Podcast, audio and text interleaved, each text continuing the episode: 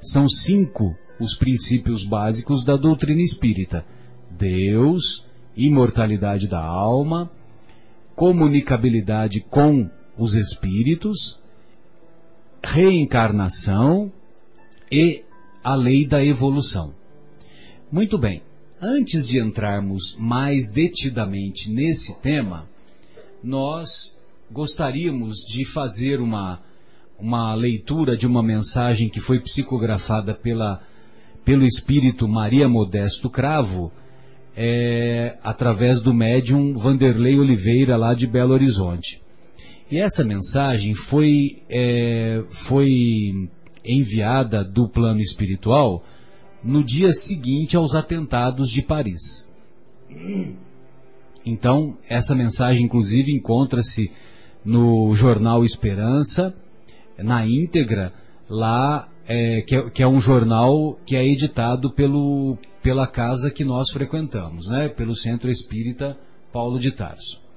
Então, diz assim a mensagem: Os atentados terroristas em Paris são como uma febre no organismo social.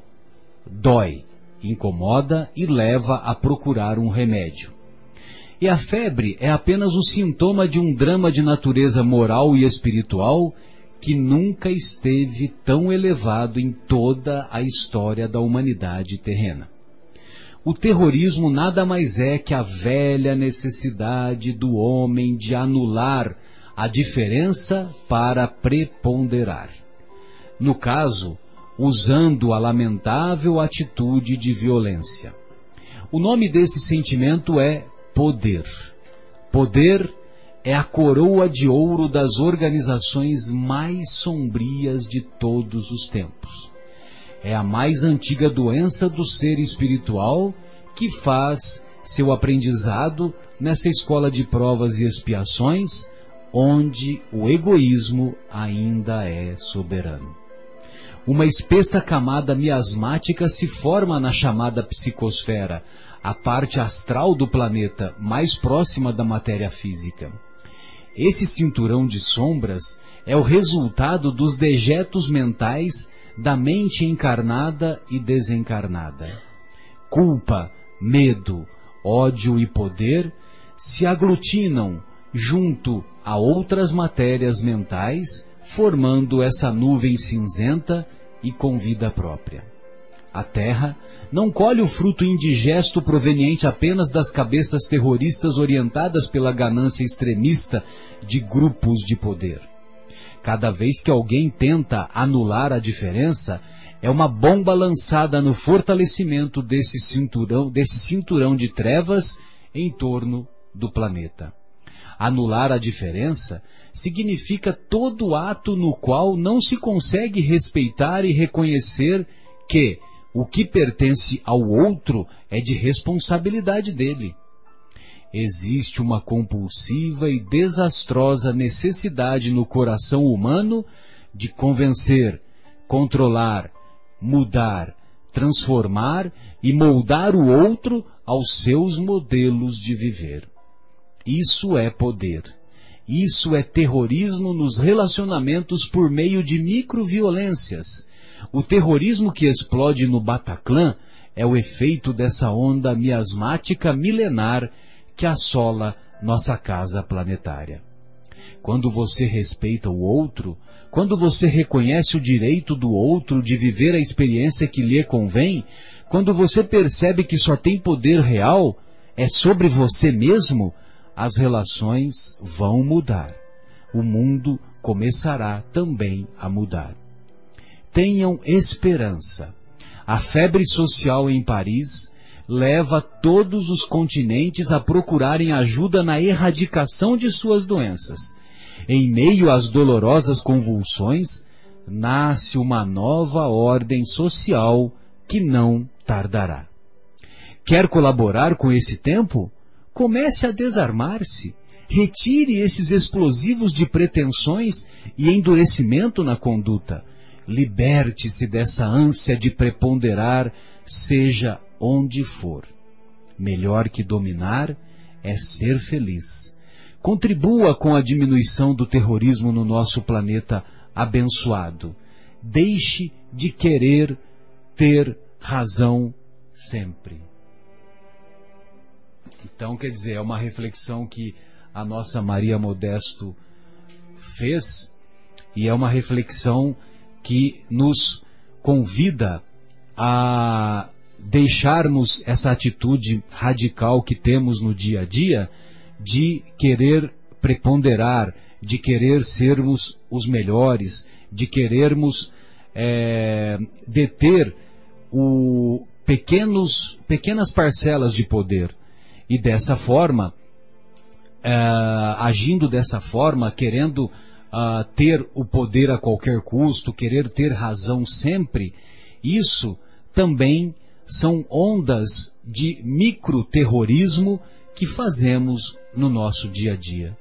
Dessa forma, esses microterrorismos vão se juntando, vão se juntando e levam a essa onda mental irregular, essa onda mental infeliz que acabou culminando com os atentados de Paris e que, e que são reflexos de outros atentados que já tivemos anteriormente, né?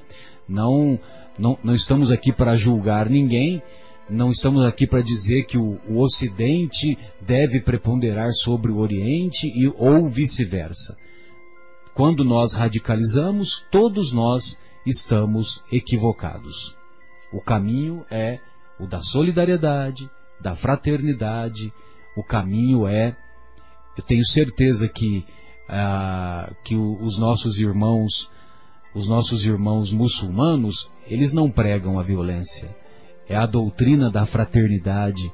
Eu acho muito bonito quando nós vemos cenas em que os amigos lá nos, nos países árabes, eles andam de mãos dadas.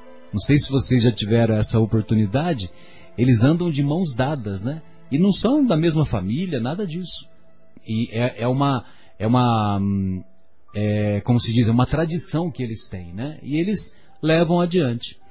De modo que vale a pena fazermos essa reflexão para deixarmos de praticar pequenos terrorismos no nosso dia a dia. Marcos, gostaria de ouvi-lo antes de partirmos para o, o, é, essa, mais essa reflexão sobre Deus. Boa noite, meus queridos amigos ouvintes. Boa noite, Marcelo. Boa noite, meu querido filmador. Olha só, nós Nosso estamos tendo aqui. Adriano. O Adriano está filmando aqui nossa, nossa transmissão de hoje. Eu agradeço bastante essa transmissão, né, essa, essa filmagem. E aí espero que é, nós consigamos mais adeptos para o nosso programa. Então eu estou bastante feliz hoje de tê-los todos aqui. E realmente, Marcelo, você tem toda a razão.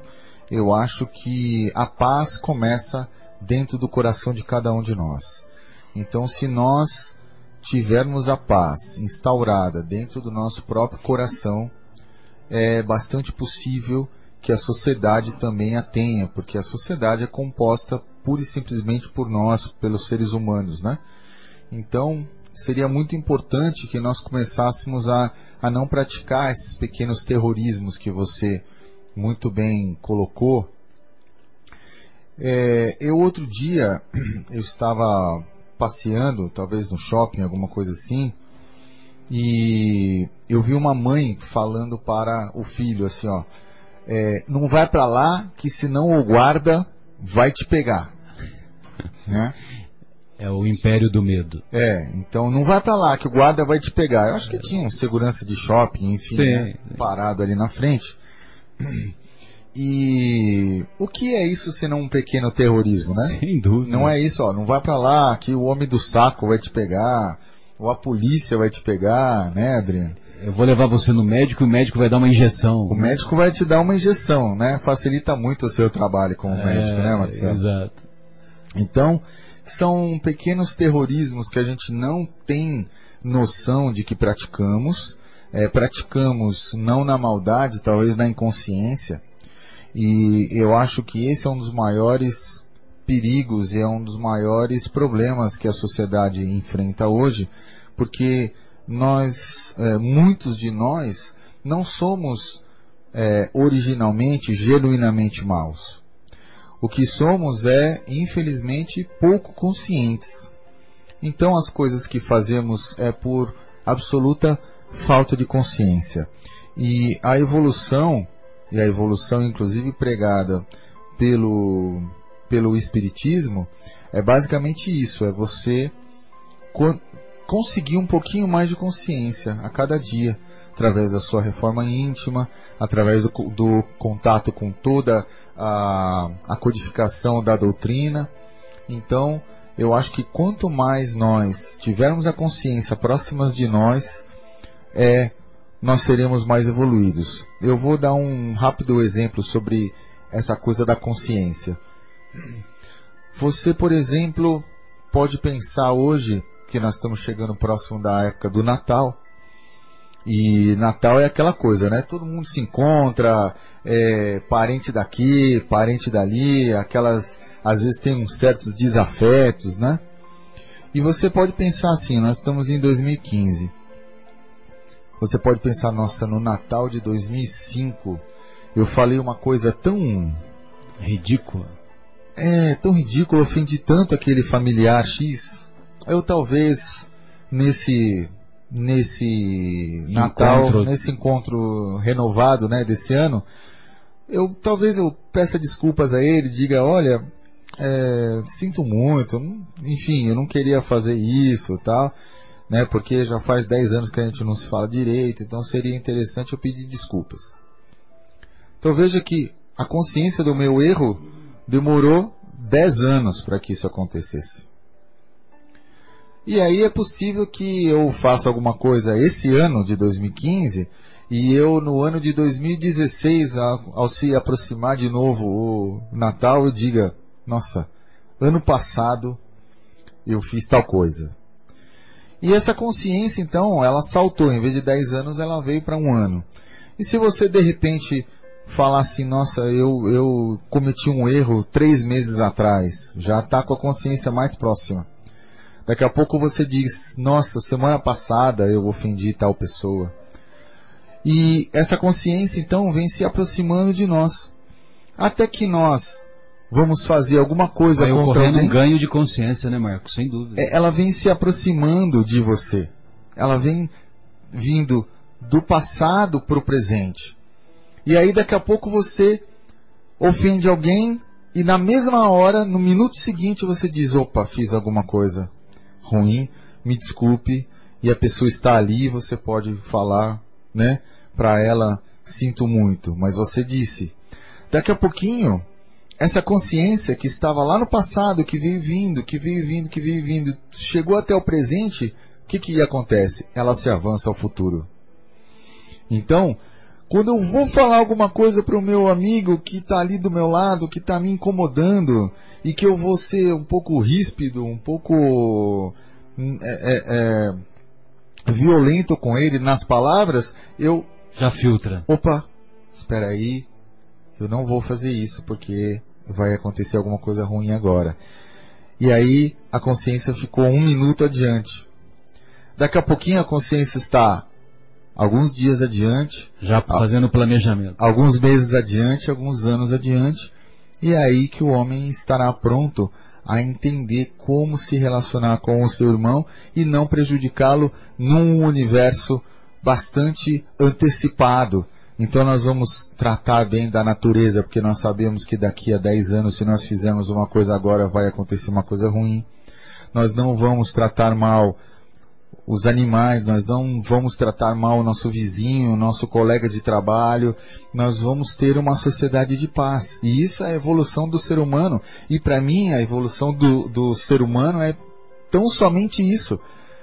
Trazer a consciência cada vez mais próximas de nós, cada vez mais próxima de nós, para que essa consciência ela fique no mínimo presente e no máximo futura. Muito bom, bela bela figura, bela simbologia que você fez que que até me trouxe uma, uma reflexão no sentido de que é, é dessa maneira que espíritos crísticos, acredito, hajam devido a, ao devido a que eles têm essa visão de antever, antecipar o fato, né? Então, como eles têm um muito conhecimento, muito conhecimento espiritual, muito conhecimento é, intelectual, eles são capazes de estabelecer as profecias. Então, esse ganho de consciência que você, que você descreveu, é, através desse ganho de consciência, é que, é que pode se dar, é que pode se dar o, o, o é, essas profecias que são efetuadas pelos, pelos benfeitores espirituais da humanidade, não só é, Jesus, como também outros profetas que vieram antes dele e depois dele. Né? Eu me lembro, por exemplo, do, do Nostradamus, que o Nostradamus disse, é, através de uma das centúrias, que quando a rosa florescer na França, o Papa não pode sair de casa. Você se lembra disso? Não, não me lembro. Então, isso ocorreu em 81. Aí era, era difícil de se interpretar isso, né? Mas quando a rosa florescer na França, significa assim que a, a rosa era o símbolo do Partido Comunista Francês. E, e quando, quando o Partido Comunista Francês, ou melhor, Partido Socialista Francês, quando o Partido Socialista Francês foi eleito, chegou ao poder na França, no dia seguinte, o Papa sofreu um atentado e quase morreu lá em Lisboa. Entendeu? Olha só que interessante. Agora, ao mesmo tempo, teve inúmeras outras profecias que foram acontecendo e por isso que por isso que o mestre, por exemplo, falou: olha, hoje vocês não têm condições de conhecer todo o conhecimento que eu estou passando, mas mais tarde eu vos enviarei o Consolador, que é o Espírito Santo, e, e ele vos fará recordar tudo o que vos tenho dito que é o espírito de verdade, é que algumas traduções ao longo dos séculos mudaram para Espírito Santo. Mas no original não era. E, independente também, o que era importante era saber que o Consolador viria mais tarde, quando a humanidade tivesse é, mais amadurecida do ponto de vista intelectual, do ponto de vista moral, etc, etc. Então, é, foi interessante essa, esse ganho de consciência que você foi falando, né? Porque eu fui imaginando que é, eu, por exemplo, me, me, encontro lá, lá atrás, né? Lá em, em 2005, de acordo com o exemplo que você colocou. Mas é, espíritos de escola, espíritos elevados, certamente eles fazem essa antecipação. Agora, eu só queria contar uma. É, a, essa mensagem que nós lemos no início, ela foi, ela foi escrita pelo espírito de Maria Modesta Cravo. Maria Modesto, ela foi um é, ela, foi uma personagem muito interessante ela tem uma história muito bonita lá em Uberaba. Ela ela era de família rica na época em que o zebu o zebu é o é o gado símbolo lá da região de Uberaba da região de Uberlândia. Tanto é que até hoje tem as as exposições é, essas exposições com com o objetivo de, de, de comercializar a carne bovina. Muito bem. E nessa época ela era de uma família aristocrática, de uma família muito rica. Ela, ela era casada e, e frequentava os, os bancos principais da igreja matriz principal lá de Uberaba. Muito bem, num determinado momento da sua existência, ela ela começou a perceber que qualquer objeto que ela tocasse, ela tinha, ela apresentava é, tremores. Só de encostar já tinha um choque elétrico, melhor dizendo, um choque elétrico. Muito bem. Aí ela não conseguiu, é, só que isso foi uma coisa assim bem intensa, né? Ela não conseguiu é, encontrar nenhum, nenhum remédio para esse, esse problema, né? Que ela estava enfrentando e acabou tendo contato com a doutrina espírita. Aí ela teve contato com a doutrina espírita, eu não tenho certeza, mas me parece que foi o próprio Chico Xavier, através do nosso querido espírito de Bezerra de Menezes, o espírito de Bezerra de Menezes disse a ela que ela era portadora de mediunidade de exteriorização fluídica, exteriorização energética, e que ela deveria é, equilibrar-se, estudar a mediunidade, equilibrar-se com a mediunidade, que esses fenômenos cessariam. Muito bem. E foi assim que ela trocou as, os bancos é, disputados da Igreja Católica pelos bancos humildes de uma casa espírita na periferia lá de Uberaba. Logicamente que isso acabou trazendo é, consequências na sociedade lá de Uberaba. Muitas de suas amigas é, torceram o nariz para essa sua nova opção, para essa sua nova conduta. E no, no, dia do seu aniversário, logo após esses fenômenos, logo após esses fatos, ela recebeu um vaso de porcelana muito bonito com um bilhete. No bilhete estava escrito: Parabéns pelo seu aniversário, entrego-lhe este presente e dentro dele você tem o que merece. Havia dejetos humanos, fezes. Ela de maneira alguma se perturbou, ela de maneira alguma não foi revidar o, a, a ofensa dessa sua antiga amiga. O que ela fez? Ela recolheu as fezes contidas dentro do vaso de porcelana, colocou lá no seu quintal ou na sua chácara, né, não sei exatamente, colocou lá no quintal numa, numa haste de uma roseira. A roseira continuou florindo. Ela colheu rosas logo em seguida, pegou as rosas, colocou dentro do vaso de porcelana e no dia do aniversário dessa antiga amiga, ela pediu para que fosse entregue para ela esse mesmo vaso contendo rosas e com um bilhete. Estou lhe devolvendo o vaso que me presenteaste.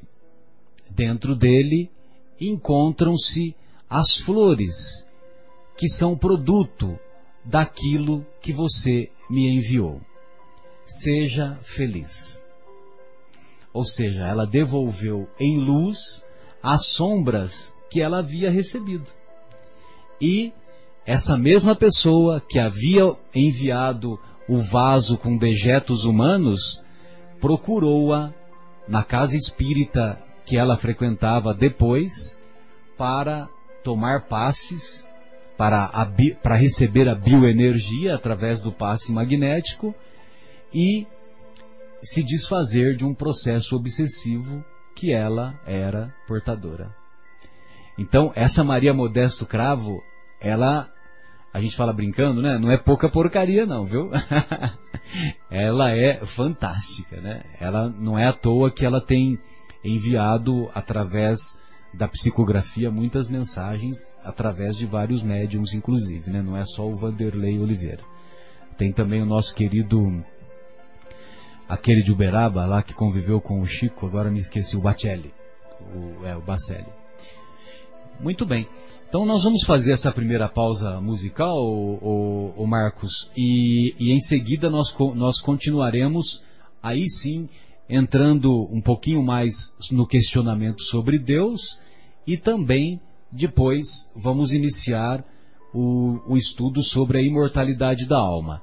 Estamos ao vivo aqui na Rádio Capela FM 105,9, Rádio Capela FM de Vinhedo, não da cidade de Capela. Você sabia que tem uma cidade de Capela lá em Alagoas, Adriano? E também Rádio Capela, né? A Rádio Capela do Alto, aí, aí eu não sei, mas não é em Alagoas, essa Rádio Capela do Alto. É? Ah, é também em Alagoas? Ah, legal. E então o nosso telefone é 3876-6846. Tem uma pergunta aqui. Opa, pois não. Boa noite, gente. É, tem uma pergunta aqui perguntando se é capela por causa. Estou perguntando se é uma rádio espírita e chama capela por causa do livro Exilados de Capela. Não, de maneira alguma. É, aqui o, o, o bairro que, que, a, que a nossa Rádio Capela fica localizada fica no, no bairro Capela, que é um bairro muito populoso, por sinal, aqui e que muito desenvolveu, hein, Adriano? Meu Deus, nos últimos 20 anos, como que cresceu esse o bairro Capela? E é aqui no município de Vinhedo, estado de São Paulo. Então não tem nada a ver com, com o livro Os Exilados de Capela, nada disso. E não é uma rádio espírita, E também não é uma rádio espírita. muito é ao uma... contrário, é uma rádio comunitária e, e, nós, e nós temos nessa rádio é, todas, todas, as, Tem uma rádio com uma programação diversificada. todas as religiões e estão com, aqui. e com né? programas que representam as mais variadas denominações religiosas. Isso é muito legal. Nós, nós tivemos, anterior a esse nosso horário, vocês puderam acompanhar um programa evangélico. Os nossos irmãos evangélicos. não é isso? E temos aqui a nossa, o nosso horário espírita. E no sábado pela manhã, por exemplo, das 6 às 8 horas, nós temos um programa católico. Então, é, nós temos de tudo um pouco, viu, Marcelo? Que eu acho muito bacana, por parte da direção da rádio, oferecer esse espaço para as mais variadas é, denominações, né? Exato. E então vamos para o nosso intervalo musical e inspirado inspirado nessa tua mensagem que você colocou, que demonstra que todos nós somos irmãos, nós vamos ouvir uma música de, mil, de 1970 do Padre Zezinho, que é católico Ah, que bacana. e que não há problema nenhum da gente colocar uma música católica aqui se ela fala é, Do amor, do bem, da solidariedade, da Cu- fraternidade. cujo título chama-se Você é Meu Irmão. Que maravilha. Então vamos ouvir a música Você é Meu Irmão do Padre Zezinho. Voltamos em breve.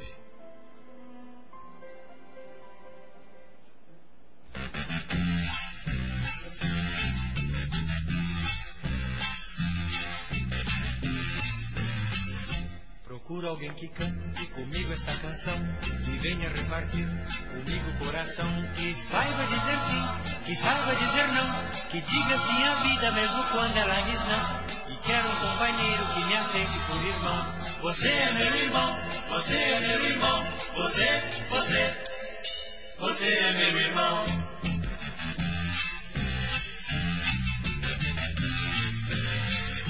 Ao longo do caminho eu rezo uma oração que é feita de esperança que vai no coração, que sabe dizer sim, que sabe dizer não, sorri para a verdade, não mergulha na ilusão. E quero um companheiro que me aceite por irmão. Você é meu irmão, você é meu irmão, você, você, você é meu irmão.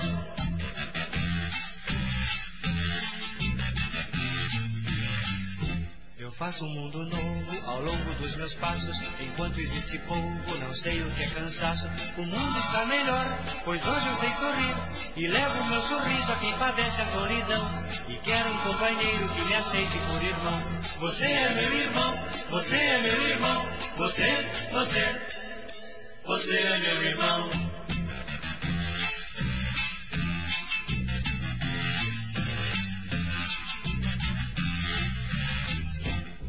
Procuro alguém que cante comigo esta canção, que venha repartir comigo o coração, que saiba dizer sim, que saiba dizer não, que diga sim à vida mesmo quando ela diz não. E quero um companheiro que me aceite por irmão. Você é meu irmão, você é meu irmão, você, você, você é meu irmão.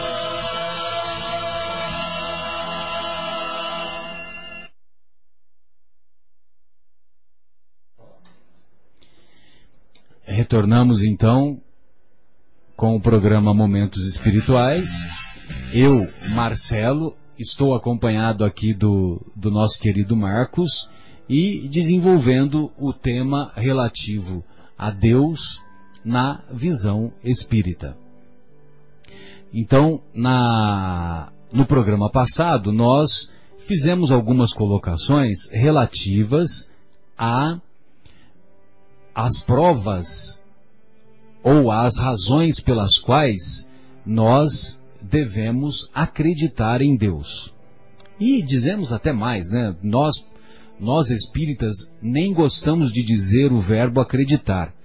Nós consideramos que eu, nós sabemos que Deus existe. Porque quem acredita hoje deixa de acreditar amanhã. Agora, quem sabe, sabe. Você sabe ler. Você olha para um outdoor, mesmo que você não queira, você já leu. Agora, quando você é, não sabe ou não tem conhecimento, aí você vai em busca desse conhecimento.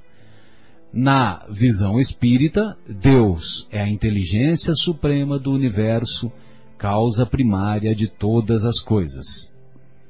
E, a, e como podemos encontrar as provas da existência de Deus? Num axioma que aplicais às vossas ciências, respondem os espíritos. Todo efeito tem uma causa. Buscai a causa de tudo o que não é obra do homem, e vossa razão vos responderá. Basta olharmos a natureza e observaremos toda a inteligência que há por detrás de cada vida, de cada unidade biológica do planeta, de cada célula, de cada bactéria, de cada organismo minúsculo, de cada organismo microscópico, macroscópico, enfim, basta observarmos a, o funcionamento da natureza e a nossa razão nos responderá que apenas um ser dotado da perfeição absoluta é capaz de produzir efeitos tão belos e tão inteligentes. Muito bem. Existem alguns comentários relativos a Deus que merecem é, citação. Por exemplo, o, o grande filósofo da França, René Descartes, escreve-se Descartes, mas pronuncia-se Descartes. É, ele fez uma afirmação que é muito que é muito bela. Então ele diz assim: Eu tenho ideia de um ser, de um ente perfeito, este ente perfeito tem que existir, porque se não existisse, faltar-lhe-ia a perfeição da existência, e então não seria perfeito. É o argumento pela evidência. Então veja você que o Descartes faz esse raciocínio deixando claro que se a perfeição existe, o ser perfeito também deve existir. Um outro pensamento muito belo e muito famoso é o que vem do notável pensador francês Voltaire. Escreve-se Voltaire. Voltaire é, fazia o seguinte raciocínio: o universo me espanta e não posso imaginar que este relógio exista e não tenha um relojoeiro. O universo me espanta e não posso afirmar e não posso imaginar que este relógio exista e não tenha relojoeiro. O espírito de Meimei escreveu uma bela página é, no livro Ideias e Ilustrações, psicografada pelo nosso querido Chico Xavier, e que se encontra lá no capítulo 47. Então, o espírito diz assim: Ela conta que um velho árabe analfabeto orava com tanto fervor e com tanto carinho cada noite que, certa vez, o rico chefe da grande caravana chamou-o à sua presença e lhe perguntou: Por que oras com tanta fé? Como sabes que Deus existe quando, se nem ao menos sabes ler? O crente fiel respondeu: Grande Senhor, conheço a existência de nosso Pai Celeste pelos sinais dele. Como assim? indagou o chefe, admirado. O servo, humilde, explicou-se. Quando o Senhor recebe uma carta de pessoa ausente, como reconhece quem a escreveu? Pela letra. Quando o Senhor recebe uma joia, como é que se informa quanto ao autor dela? Pela marca do ourives. O empregado sorriu e acrescentou: Quando houve passos de animais ao redor da tenda, como sabe depois se foi um carneiro, um cavalo ou um boi? Pelos rastros, respondeu o chefe, surpreendido. Então o velho crente convidou-o para fora da barraca e, mostrando-lhe o céu onde a lua brilhava, cercada por multidões de estrelas, exclamou respeitoso: Senhor, aqueles sinais lá em cima não podem ser dos homens. Nesse momento, o orgulhoso caravaneiro, de olhos lacrimosos, ajoelhou-se na areia e começou a orar também. Sensacional, que bela história, né, Marcos? Você vê uma história tão singela de uma pessoa analfabeta, uma pessoa que não sabia ler, né? E de poucos conhecimentos e ao mesmo tempo com tanta sabedoria só por observar a natureza, né? Verdade, Marcelo. Muito bonita mesmo essa, essa história que nos mostra que para a gente enxergar Deus, como é que nós vamos ver Deus? Nós vamos ver Deus pelas suas obras.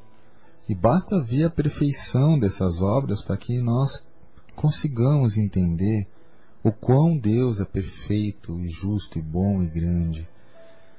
Infelizmente, temos irmãos nossos, seres humanos, que dizem que isso tudo é produto do acaso. Ah, a estrela, a estrela é produto do acaso, a vida na Terra é produto do acaso, ok. Nós já falamos isso no programa anterior. Vamos voltando, voltando, voltando, nós vamos chegar no Big Bang e, ok, e a matéria do Big Bang? Ok, então vamos explicar pela ciência a matéria do Big Bang. Aí, aí já não, aí já não tem como. Então encontramos Deus, pronto, né? Voltamos e encontramos Deus. Então se tudo o que existe hoje é produto do acaso, ok, vamos tentar por um instante aceitar isso, tá bom. Mas e a matéria original? Quem criou? Foi Deus. Então se é fruto de algo que foi Deus que criou, é produto da sua criação, é consequência da sua criação. Se é consequência da sua criação, faz parte da criação. Então, para mim, é, é, inegável, não há como, como ser de outra maneira a existência de, de tudo é, explicado é, por Deus, pela criação de Deus. Sem dúvida, e vale lembrar também, Marcos, que o acaso é cego de nascença. E sendo cego de nascença, se ele é cego de nascença, como que ele pode fazer coisas úteis, coisas intelectuais, coisas onde se observa no menor traço um sinal de uma inteligência é, muito atuante, uma inteligência muito brilhante. Bem, o nosso querido Fábio, hoje, ele não pôde estar aqui conosco devido a compromissos é, profissionais. E ele deixou dois questionamentos aqui para nós. O primeiro é o seguinte: se Deus é imanente, além de transcendente, como há pessoas más? Muito bem. Deus é imanente e transcendente. Então, primeiro, vamos buscar o significado de imanente. Imanente e transcendente, de acordo com Tenho aqui, Marcelo. o nosso querido Fábio, né? Então vamos lá, imanente, o que significa, Marcos? Imanente é que está inseparavelmente contido na natureza de um ser ou de um objeto, ou seja, é inerente, inerente a aquele a, a ser ou objeto que está inseparavelmente contido. Ou seja, ele é permanente, É, ele, ele faz ele não parte desaparece. ele faz parte da natureza daquele ser ou daquele objeto. né? Perfeito. Então ele não desaparece, ele é permanente, ele faz parte daquele ser ou daquele objeto. Transcendente, vamos lá. transcendente, que excede os limites normais, superior, sublime, que transcende a natureza física das coisas, metafísico. Então, transcendente é que excede os, que excede os limites normais, superior ou sublime. Perfeito. Então Deus é um ser imanente e transcendente, ou seja, é um ser é, permanente e sublime ao mesmo tempo. Isso. Certo? Então vamos resumir. Deus é um ser permanente e é um ser sublime. Sendo assim, por que existem pessoas más? Muito bem. Então, esse é o raciocínio que é feito pelos nossos irmãos que se dizem ateus. Os nossos irmãos que se dizem ateus, eles fazem o seguinte raciocínio: o mal existe? Aí todos nós respondemos: sim, o mal existe. Se o mal existe e se Deus é bom, vocês falam, né? A cultura judaico-cristã ocidental afirma que Deus é bom, mas se Deus é bom e o mal existe, me desculpem, afirmam os ateus. Me desculpem, mas Deus não existe. Porque se Deus, sendo bom, não poderia permitir a existência do mal. Eu já ouvi de, de outro jeito, Marcelo. Pois não. Eu ouvi assim. A pergunta que vem antes é: Deus criou tudo? Né? Como nós estamos falando. Perfeito. Deus criou tudo? Sim, Deus criou tudo. É que eu dei uma resumida, né? Mas vamos lá. Deus criou tudo? Sim, Deus criou tudo. Deus criou o bem? Sim, Deus criou o bem. Então, se Deus criou tudo, Deus criou o mal também? Então, se Deus criou o mal, então Deus também é mal. Então, esse esse é o raciocínio a que querem chegar esses, esses nossos é, Os nossos irmãos amigos. ateus e Isso. materialistas, né? Exatamente, bem lembrado, porque tinha essa parte inicial que, que eles dizem que Deus criou tudo, se Deus criou tudo, Deus criou e Deus está presente em tudo, né? Que eles falam isso também, né? Isso. Se Deus está presente em tudo, Deus criou tudo, Deus criou o bem e o mal existe, então Deus não existe. Então esse que é o raciocínio que eles fazem. Agora, na visão de é, na visão espírita, sobretudo da, de acordo com os conceitos que observamos é, lá em O Livro dos Espíritos.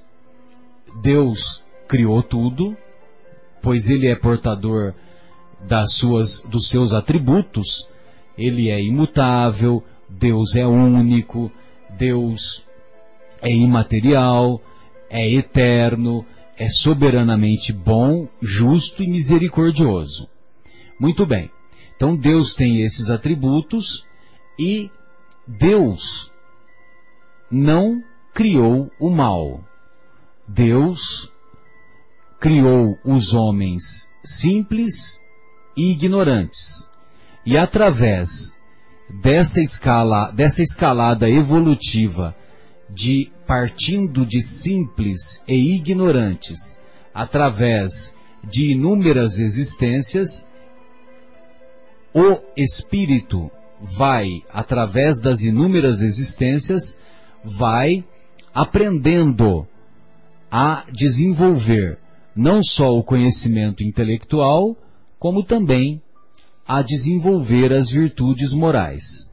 Assim, passo a passo, através das inúmeras existências, ele vai chegar à perfeição.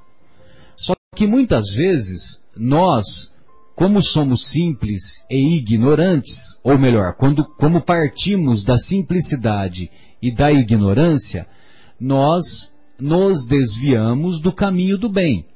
Uma vez, a, mesmo, mesmo que a lei de Deus esteja gravada em nossa consciência. E desviando-nos do caminho do bem, nós agimos de maneira incorreta. Nós nos desviamos. E, a, e esse desvio nos leva a praticar atos maus, atos é, que revelam a nossa imaturidade espiritual, a nossa imaturidade psicológica e assim por diante. Mas, na verdade, o mal não existe. O que existe é a ignorância do bem. Então, como nós nos desviamos devido à ignorância do bem, nós fazemos a opção de nos afastarmos do bem e aí resvalamos para a prática daquilo que é contrário ao bem, daquilo que nós chamamos de mal. Só que, na verdade, o que existe é a ignorância do bem. Por ignorarmos o bem, é que praticamos tantas maldades que, nos, que caracterizam ainda o ser humano por essa conduta de pusilanimidade que temos visto. Posso ajudar, Marcelo? Opa, fique à vontade. É, o que, que é, Marcelo, o que, que é o escuro? O que, que é o escuro? A escuridão. Lembrado, a escuridão total a é o quê? ausência de luz. Não, mas escuridão não é algo criado, que nem a luz. Ela, ela, ela não é projetada, ela não é. Ela não sai de algum lugar, que nem a luz.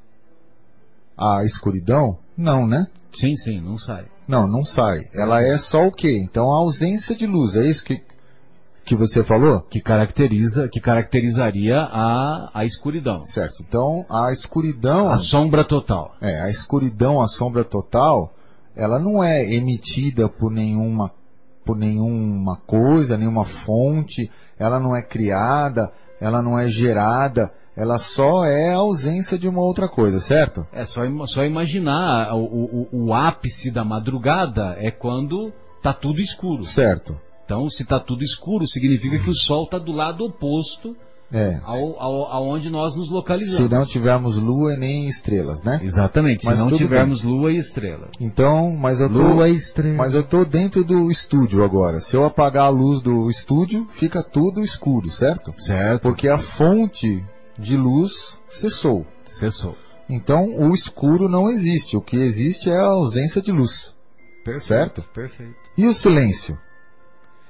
O silêncio é o quê? O raciocínio é o mesmo, né? Seria a ausência de som, De a som. ausência de ruídos. Então, o, o, o silêncio não é uma coisa produzida. Eu não digo assim, olha, olha, produzam silêncio. Aí as pessoas produzem, sai de algum lugar o, o silêncio. Ele não, não tem uma fonte, certo? Ele só é ausência de som. Muito bem. Então, o silêncio existe? Ou ele só é a ausência de som? Quando eu não tenho som, aí se configura o silêncio, certo? Certo. Então, o mal é a mesma coisa. O mal é a ausência de bem. O mal simplesmente ele é o que? A, a não existência do bem naquele momento. E a- respondendo à pergunta do nosso querido Fábio, por que existem pessoas más? Porque existe o livre arbítrio, dado exatamente por Deus também, de que nós podemos fazer qualquer coisa, nós podemos fazer qualquer coisa E fazemos a opção equivocada. e fazemos a opção errada e não agimos no bem, e quando não agimos no bem, agimos no mal. Então, Deus não criou o mal, assim como Deus não criou a escuridão, assim como Deus não criou os- o, o silêncio. Deus criou os sons, e a ausência do som é o silêncio. Deus criou a luz, os corpos celestes que produzem luz, e a ausência disso é a sombra. E Deus não criou o mal, ele criou o bem. A ausência do bem, criada pelos, pelos humanos, por nós, né? pelos espíritos, é que gera o mal. Perfeito. Bem, então nós esperamos ter atendido a, a, a indagação que a, o nosso querido Fábio fez para que nós fizéssemos essa reflexão e nós vamos desenvolver um pouquinho ainda o tema da, dos atributos de Deus. Então Deus é eterno, Deus é Deus é eterno, infinito, imutável, imaterial, único, onipotente, soberanamente justo e bom. Então, de acordo com a visão que temos dos nossos conhecimentos sobre Deus, esses, essas seriam as características ou esses seriam os atributos que qualificariam Deus. Então vamos lá. Deus é eterno. A definição de eternidade atribuída a Deus é muitas vezes atribuída da mesma forma ao homem, ou melhor, ao espírito. Porém, existe um equívoco nesta definição, pois somente Deus é eterno. Afinal, não teve começo e não tem fim. Já o homem teve um começo, mas não tem fim, e desta forma somos imortais e não eternos. Quando diz que o homem é imortal, ele está querendo dizer não o homem nesta encarnação, ele está dizendo o homem como espírito eterno. Então a diferença entre nós, espíritos eternos, e Deus é que Deus não teve começo e não tem fim. Agora, cada uma das individualidades espirituais, cada um de nós que é composto pelo Espírito Eterno, não teve é, teve um começo. Cada um de nós teve um começo. Só que nós não teremos fim. Ou seja, o espírito, ele é imortal. O nosso corpo, um dia, o nosso corpo, ele é ah, ele é composto por um ser pensante que habita esse corpo. Esse corpo um dia vai parar de funcionar. O, cada, o corpo que cada um de nós um dia vai parar de funcionar. Mas o ser pensante que habita esse corpo continuará existindo. Continuará existindo numa outra dimensão, tendo posse das suas conquistas intelectuais e das suas conquistas morais. Então, somente Deus é eterno, porque Ele é o Criador e todo o restante é criação, ou, no máximo, criatura. A definição de eternidade dos dicionaristas é de um conceito filosófico que se refere no sentido comum ao tempo infinito, ou ainda algo que não pode ser medido pelo tempo, porquanto transcende, ultrapassa o tempo. Deus é imortal, é imutável, melhor dizendo. Deus é imutável, seria o segundo atributo de Deus. Sem dúvida que este atributo é fundamental para entender a Deus, a imutabilidade, ou seja, ele não muda nunca. É justamente nisso que está assentada a inflexibilidade das leis de Deus, pois se ele não muda, suas leis também devem seguir dentro das mesmas diretrizes, serem sempre sólidas e sem alteração. Se Deus mudasse, suas decisões e as regras de condução da vida também seriam alteradas pela força de sua mudança. Ou seja, Deus é imutável. Tá bem entendido, né? Se, se, você quiser fazer algum comentário, fica à vontade, viu, Marcos? Não, pode, pode prosseguir. Então, Deus é eterno, Deus é imutável. Muito bem. Deus é imaterial. Deus é imaterial, quase óbvio. Afinal, se fosse material, sofreria as mudanças naturais da matéria, envelheceria, adoeceria, assim por diante. Sem falar que, se mudasse de situação ou condição, poderia mudar suas leis e opiniões, o que seria o caos. Em O Livro dos Espíritos, encontramos o seguinte raciocínio: a natureza de Deus difere de tudo o que chamamos matéria, pois de outra forma ele não seria imutável e suas leis estariam sujeitas às transformações da matéria. Então Deus é eterno, Deus é imutável, Deus é imaterial, Deus é único. Dos atributos do Criador, talvez este seja o mais fácil para entendermos. Afinal, se existisse algo como Deus, ou seja, se ele não fosse único, teria que dividir suas decisões com este outro ser, e assim não haveria unidade no universo. É justamente esta unidade que faz dele diferente de tudo o que existe no universo, acima de toda a criação, o que lhe garante a exclusividade do Criador. Deus é todo-poderoso, é onipotente. Na definição de ser todo-poderoso, pode-se entender que, se houvesse outro ser com poder igual, haveria na, na natureza uma disputa de forças, o que comprometeria o equilíbrio da criação. Então, por isso que Deus é todo poderoso. Desculpem. Encontramos no Gênesis. O Gênesis é o primeiro livro da Bíblia, o primeiro livro da Torá. No princípio criou Deus os céus e a terra, apontando para o fato de que ele existia antes de tudo o que conhecemos. Deus é soberanamente justo e bom. Soberania, dentro dos nossos parâmetros humanos, é a autoridade máxima e refere-se à entidade que não conhece superior na ordem externa nem igual na ordem interna.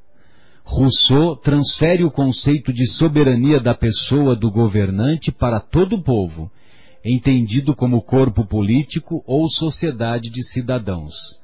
A soberania é inalienável e indivisível. Utilizando essas definições básicas, podemos iniciar nossa busca de definição do atributo que confere ao Criador o adjetivo de ser soberano em justiça e bondade, ou seja, nenhum outro ser é mais justo, nenhum outro ser é mais bom. Mais bom foi demais, né? É evidente que falar de justiça num mundo como o nosso é algo possível apenas observando sob a ótica superior. Afinal, a justiça em que a vida é mergulhada deve ser entendida pela justiça impressa pelas leis de Deus. Em O Livro dos Espíritos encontramos: é soberanamente justo e bom. Deus é soberanamente justo e bom. A sabedoria providencial das leis divinas se revela nas mais pequeninas coisas como nas maiores. E essa sabedoria não permite se duvide nem da justiça, nem da bondade de Deus. Muitas vezes nós vemos o mal campeando à solta na humanidade e duvidamos da bondade e da justiça de Deus. Só que se nós observarmos, se nós avaliarmos tudo o que acontece na sociedade apenas pela ótica de uma existência única, logicamente que Deus não agiria com justiça. Por daí o motivo que somente a reencarnação, Ou seja, as várias vidas sucessivas é que dá sentido à justiça de Deus. Sem a reencarnação, Deus não teria como fazer prevalecer a sua justiça. Se eu me, equi me equivoquei no passado e hoje sofro as consequências do passado que eu, que eu comprometi, nada mais justo. Então, a reencarnação explica ou colabora para definir a bondade e a justiça de Deus. Marcos, vamos fazer mais uma pausa? Vamos sim, Marcelo. Vamos fazer uma, uma pausa. E já que a gente estava falando de Deus, tem uma música que não fala de Deus diretamente, fala de Deus indiretamente. Eu gosto muito, muito, muito dessa, dessa música e eu queria colocá-la agora para a gente avaliar essa, essa música aqui. Pra é, foi Deus que fez você? Não, não foi. Ah, não. tá. Inclusive não, porque... até fica sugerindo para colocar mais, é, mais ah, pra é? frente, né? Tá bom. Né? Na, tá na bom, a gente, a gente, coloca a próxima vez. Lógico. Tá bom? Então vamos agora para nosso intervalo musical. Fiquem não aí, não percam. Volto, voltamos já. Você está na ZYU 604, Associação de Desenvolvimento Cultural e Artístico do Bairro Capela. 10 horas e 6 minutos.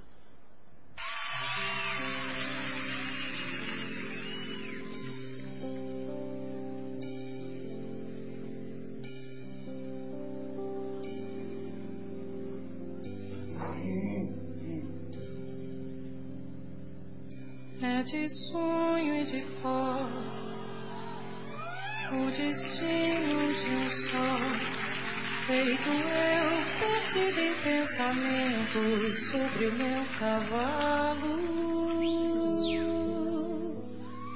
É de laço e de nó, de gibeira, o giló dessa vida comprida a sol.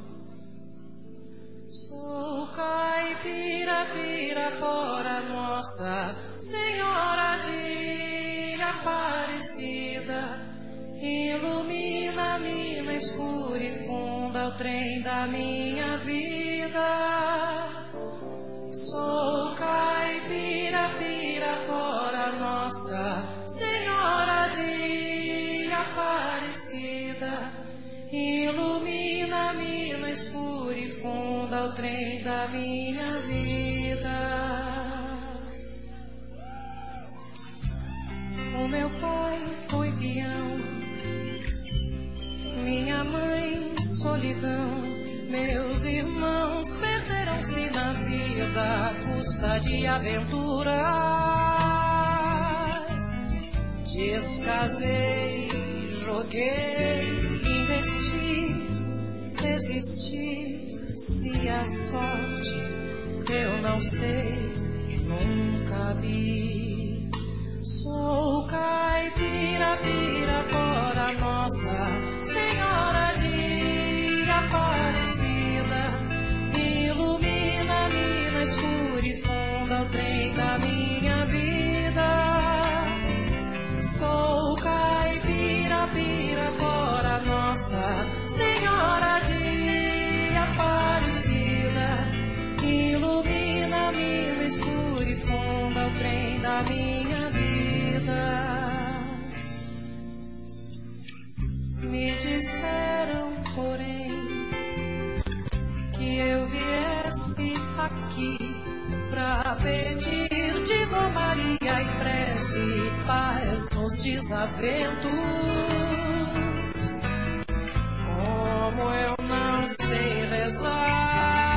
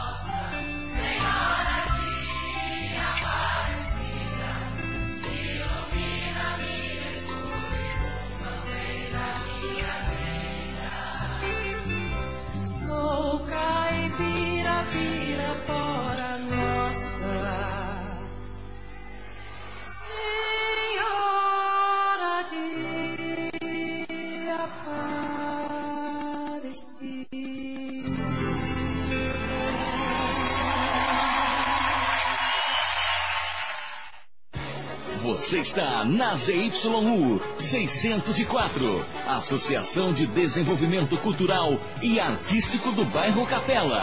10 horas e 11 minutos.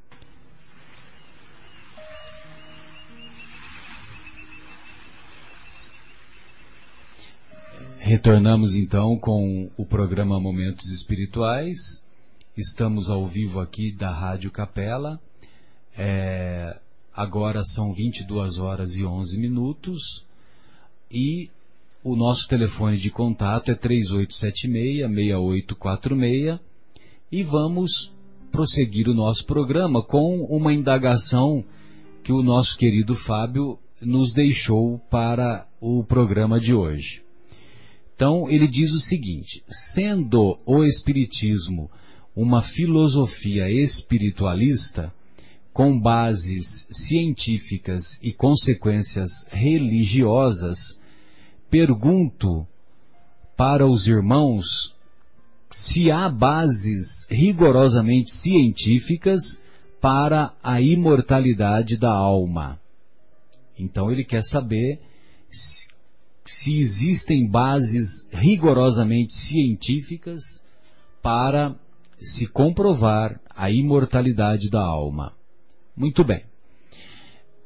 É, a reflexão que nós fazemos, Fábio, é, Marcos e estimados ouvintes, é que a imortalidade da alma ela pode sim ser comprovada do ponto de vista científico, pois os fatos, os fatos é, que antecederam a codificação da doutrina espírita foram é, foram assistidos por uma série de de estudiosos e cientistas da época lá de, de Kardec. Então, é, isso tudo aconteceu por volta de 1850, quando os fenômenos mediúnicos começaram a ocorrer. E, logicamente, que o termo mediúnico foi introduzido por Kardec. O termo, assim como o termo mediunidade, assim como o termo espiritismo e tantos outros. Por quê?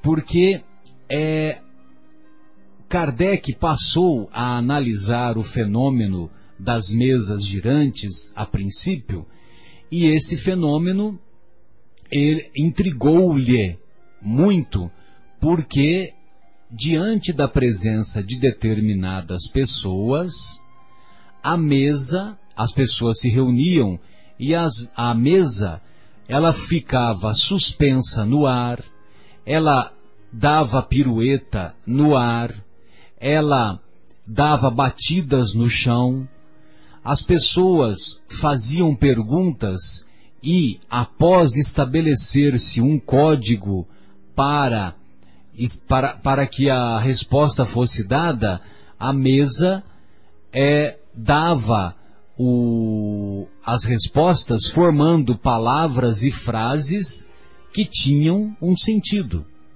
que tinham uma que poderia se observar uma inteligência fora da matéria, uma inteligência fora daquelas pessoas que se encontravam reunidas e essas e essas inteligências, elas mesmas é que se identificaram como sendo espíritos das pessoas que haviam existido, das pessoas que haviam é, vivido, uns mais recentemente, outros mais já, já fazia há mais tempo que haviam desencarnado. Então, essas comunicações espirituais, elas se deram dessa maneira, através do fenômeno de efeitos físicos, a princípio das mesas girantes. Mais tarde, Kardec foi estabelecendo o diálogo com os espíritos e os próprios espíritos deram a, deram a dica de que poderia colocar uma cesta acoplada a um lápis e essa cesta seria é, seria segurada por algumas pessoas e essas pessoas segurando a cesta o lápis se moveria e responderia mais facilmente às indagações no caso estabelecidas por Kardec eu estou dizendo estabelecidas por Kardec porque o Kardec é que fez esse estudo lá na França. Mas outros cientistas também fizeram esses estudos. Então nós podemos citar, por exemplo, William Crookes.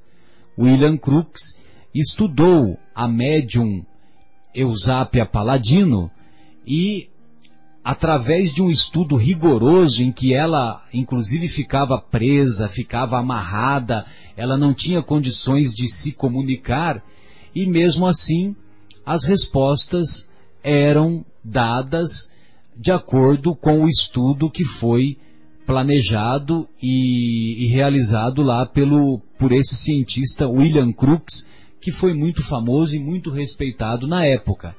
Só que o William Crookes apesar de ser contemporâneo do Kardec, ele viveu, ele vivia lá na Inglaterra, né, vizinha lá da, da França. Muito bem.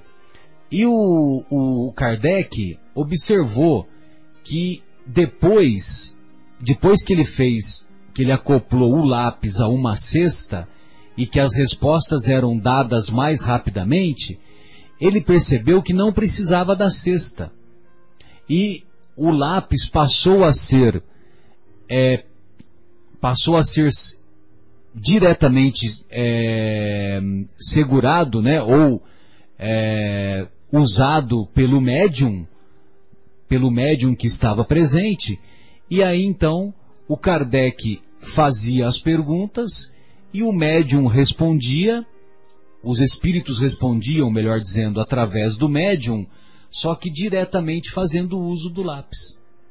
Ou seja, Dessa forma, primeiro chamando a atenção para o fenômeno das mesas girantes, mesas que ficavam suspensas no ar, que davam cambalhotas, que davam piruetas, que faziam batidas, que dançavam. Tanto é que o fenômeno também ficou conhecido como dança das mesas girantes, ou fenômeno das mesas girantes. É aí esse fenômeno ele aos poucos foi, foi, foi acontecendo uma diminuição da frequência desse fenômeno e aí passou a, a usar a cesta como comunicação, a cesta acoplada ao lápis. E depois apenas o, o lápis.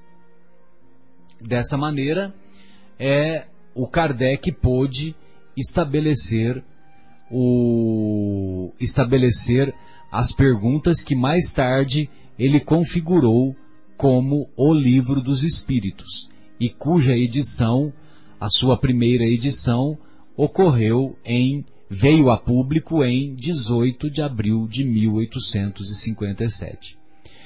Portanto, Fábio, estimados ouvintes, Marcos, temos sim, temos sim base científica que comprova a imortalidade da alma.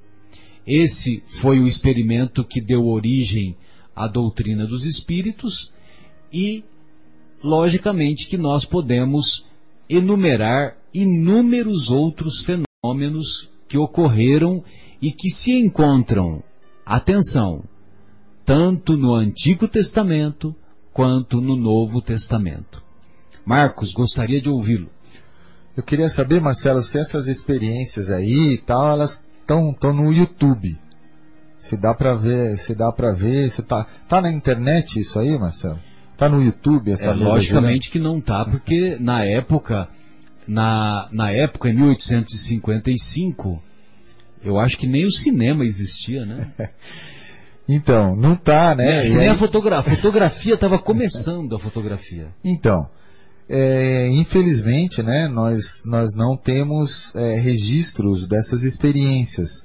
Só, assim, é, registros em vídeo, em foto, em, em outras coisas. Nós temos, sim, ah, os escritos, não só do Kardec, mas de outros cientistas, digamos assim. Mas eu queria citar, então, Marcelo, você falou do- do- dos, dos primórdios da doutrina espírita. Eu queria falar para você de, de, de uma pessoa que não é espírita, que é um cientista, é um médico, e todas as experiências dele são muito recentes e estão na internet, dá para ver vídeo no YouTube, então dá para pesquisar bastante sobre esse assunto e não precisamos então talvez acreditar tanto que a mesa girava lá lá na, na época lá na, lá na França De acordo com aquilo que foi de acordo com relatado, aquilo que né? foi relatado. Vamos, vamos trazer isso um pouquinho mais para nossa época. Vamos lá, ó. Perfeito. Existe um, um, um médico, ele se chama Dr. Ian Stevenson. Ele- Exatamente, o Ian Stevenson. Ele é formado em medicina no Canadá, ok? Em 1943. E ele se es- especializou em psiquiatria.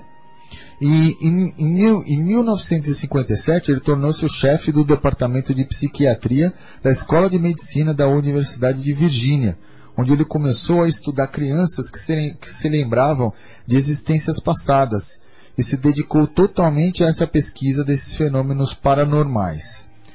Então, é, tem um escritor chamado Tom Schroeder e ele pesquisou sobre esse, sobre esse Dr. Ian e ele fez como se fosse uma biografia, vai, digamos assim, chama Almas Antigas e pode ser encontrado na, em qualquer livraria. Muito bem. O, o Tom, ele é, ele, ele então pesquisou sobre esse Dr. Stevenson e ele relata algumas das experiências que, que o Dr. Stevenson é, fez, né? Então tem uma muito interessante, se você me permite eu vou ler aqui ra- rapidinho. Lógico. Então, é, 37 anos depois de iniciar as suas pesquisas na Índia, Dr. Stevenson voltou ao país em companhia desse Tom Schroeder para investigar o caso de uma menina de 7 anos chamada Priti. Quando foram à sua casa, o pai, Tech Ham, disse que assim que é, aprendera a falar, ela havia afirmado para os irmãos: Essa casa é sua, não é minha. Esses são os seus pais, não são os meus pais. Depois, é, ela, ela disse para a irmã dela: Você só tem um irmão, eu tenho quatro. Disse ainda que se chamava Sheila e deu os nomes e deu os nomes dos seus ver- verdadeiros pais e, ir- irmãos e implorava para ser levada para casa, na cidade de Lua Majra, onde Tekham e a esposa nunca tinham estado. Eles disseram para ela parar de falar essas bobagens e ignoraram o caso, os pais dela. Mas aos quatro anos, olha, aos quatro anos, Priti pediu ao vizinho, um leiteiro, que a levasse até essa vila, aonde ela havia, onde ela alegava que havia nascido. O leiteiro repetiu a história da menina para uma mulher que havia nascido em Lua Majra e perguntou se ela conhecia alguém com os nomes que a menina disse que eram os seus pais. E se eles tinham mesmo perdido uma garota que chamava Sheila. A mulher respondeu que sim, que conhecia e que a filha dela, Sheila, filha deles, Sheila, tinha sido morta atropelada por um automóvel. Muito bem. A história chegou até a vila e o pai da menina morta foi visitar Priti. Segundo Tekham, ela reconheceu o homem e mais tarde, quando foi até Loa Majra, reconheceu outras pessoas também. Quando lhe perguntaram como tinha morrido, Priti disse: Eu caí do alto e morri. Então, quando lhe perguntaram como tinha ido parar naquele lugar, ela respondeu, como tinha ido parar com os novos pais, né? Ah, eu estava sentado à beira do rio, estava chorando, não conseguia achar mais a mamãe. Então eu vim até você. O que não batia com a fala de Prit era o fato dela dizer que havia caído do alto e morrido, quando se sabia que a Sheila tinha sido atropelada. Dias depois, Stevenson e Schroeder puderam passar por Loa Majra e o jornalista ficou sabendo que um relatório sobre a morte de Sheila dizia que ela tinha sido jogada a mais de 3 metros de altura. Pelo veículo, isso. Ela foi atropelada, foi jogada por mais de 3 metros de altura, né? E morreu. Outro detalhe que chamou a atenção é que no Por isso que ela falava que ela caiu da altura, né? Isso.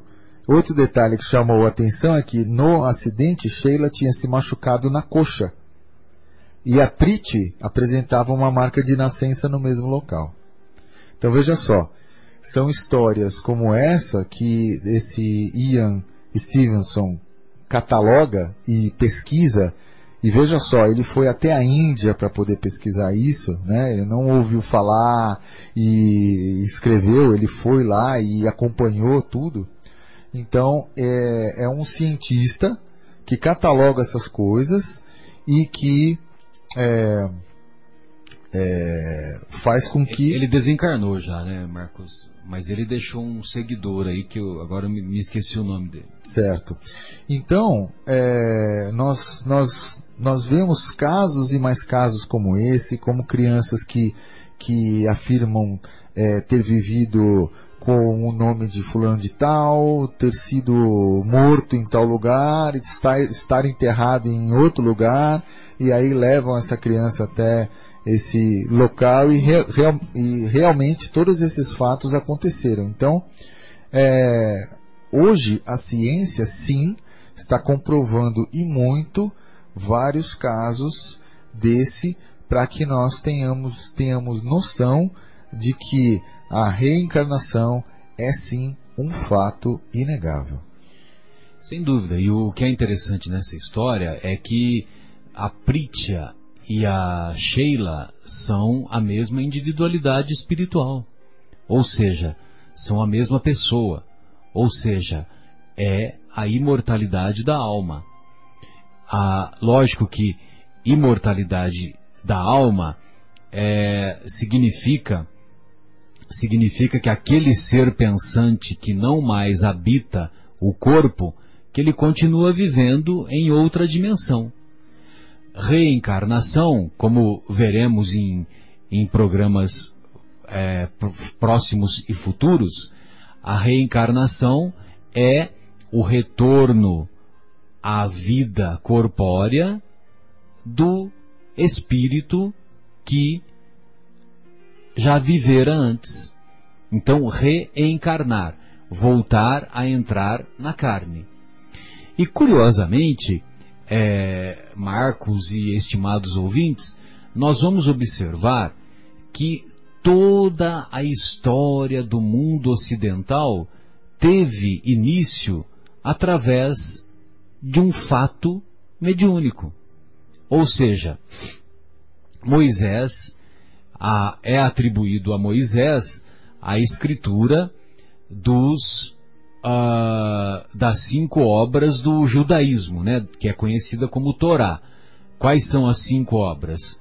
O Gênesis, Êxodos, Deuteronômio, Números e Levítico.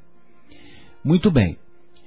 Só que antes de Moisés começar a escrever essas obras, ele estava lá vivendo a sua vidinha, tranquilo, numa chácara, é, com o seu. Uma chácara que ele usava, que ele é, convivia com a sua esposa, uma chácara pertencia ao seu sogro. Muito bem, ele estava lá vivendo a sua vida, tranquilo. Quando ele estava, num determinado momento, que ele estava lá pastoreando os, o, o, os animais, as cabras, os, os como é que chama lá? Carneiros, ovelhas, né? Ele estava lá pastoreando quando, num determinado momento, ele olha para uma plantação e essa plantação ela se, ela se configura como uma, um fogo que não se consome. Então, é o fenômeno que ficou conhecido como o fenômeno da sarça ardente. Ou seja, aquela plantação estava, é, estava sendo apresentada como pegando fogo, mas era um fogo que não se consumia. Muito bem. O que que Moisés faz? Ele caminha em direção àquela plantação e quando ele caminha em direção à plantação, ele ouve uma voz. Aí vem, Moisés ouve uma voz. E essa voz que ele ouve lhe diz: vá para o Egito é, libertar o seu povo. E Moisés, vejam vocês, né? Olha só, dois fenômenos mediúnicos.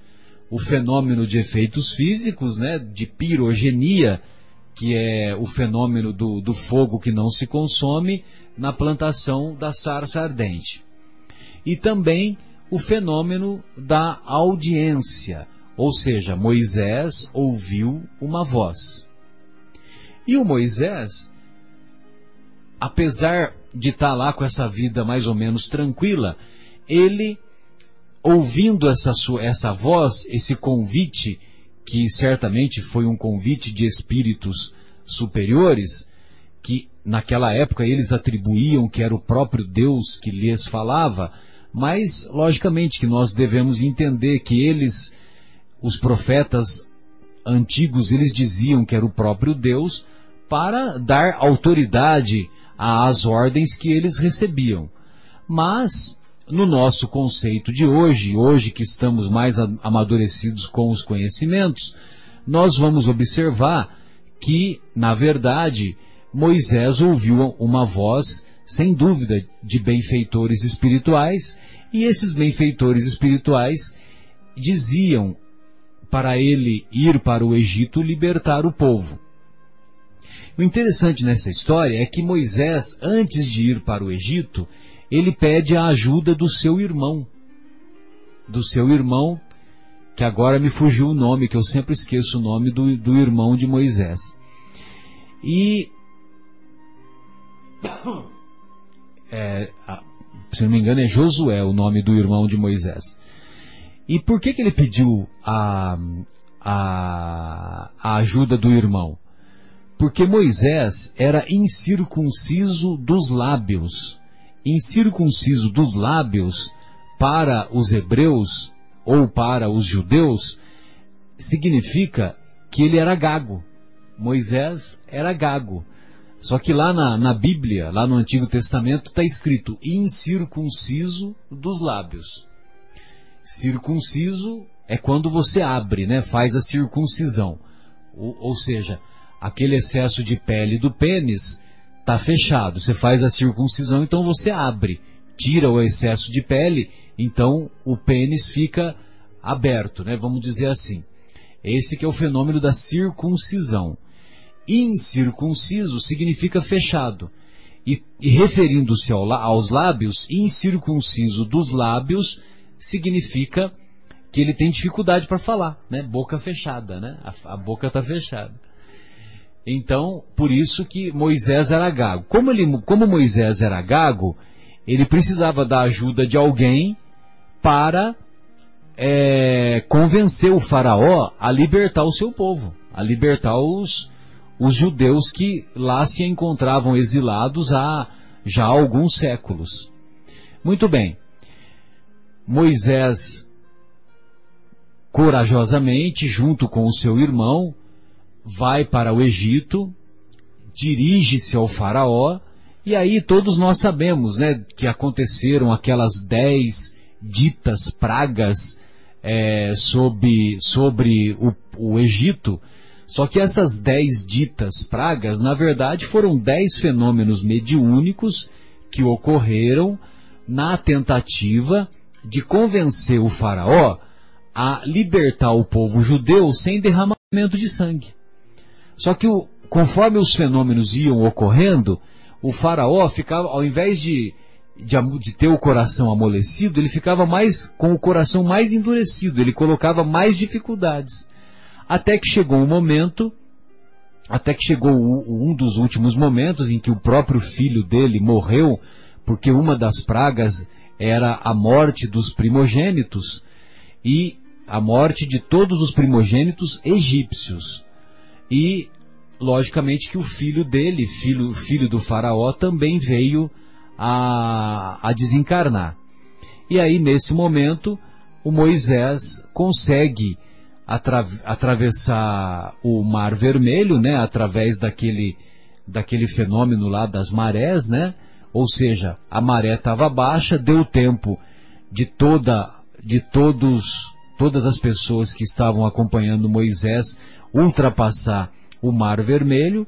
Aí, em seguida, o faraó tinha se arrependido de ter, de ter permitido a liberdade dos, dos, dos judeus, e o faraó, ele, acompanhado do seu exército, foi em busca dos judeus novamente. Só que aí quando ele chegou lá no Mar Vermelho, a, a, como é que se chama? A maré subiu e impediu, deu tempo de que os judeus pudessem alcançar o território que mais tarde ficou conhecido como Palestina e onde hoje é o Estado de Israel. Então, toda a trajetória, todo, a, toda a trajetória do, do, do, do mundo ocidental teve início através do fenômeno mediúnico, através das provas da imortalidade que atestam a imortalidade da alma.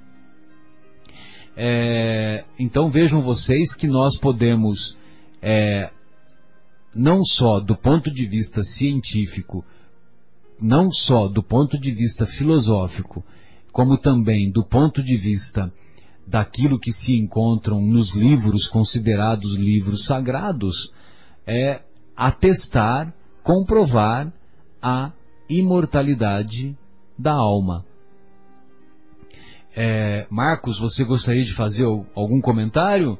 Ou podemos fazer o nosso, a nossa a pausa de despedida? Podemos sim, Marcelo. Podemos fazer a nossa pausa de despedida e eh, nós vamos atender um pedido aqui, viu, Marcelo? O pedido é do Marcelo, que, que, que quer ouvir Foi Deus que fez você da Amelinha. Ah, que maravilha, né? Essa música é tão comovente, né? Meu Deus. Então nós vamos lá, vamos ouvir a música da Amelinha. E nós vamos encerrar mais cedo hoje, né, Marcelo? Exatamente. Hoje nós vamos fazer uma, um encerramento um pouquinho mais precoce e no próximo programa dare, desenvolveremos o tema da imortalidade da alma. Ok, então obrigado amigos, obrigado pela escuta. É, queremos que vocês tenham um final de semana muito, muito aproveitável, muito bom. E fiquem com Deus e até a próxima, se Deus quiser.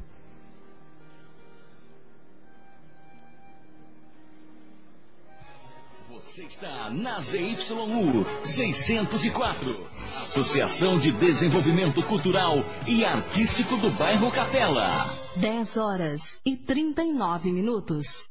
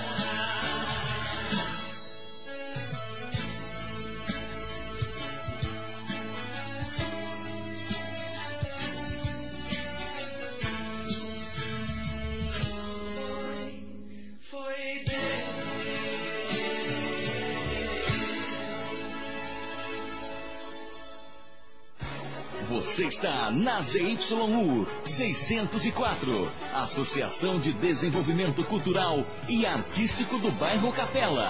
10 horas e 43 minutos.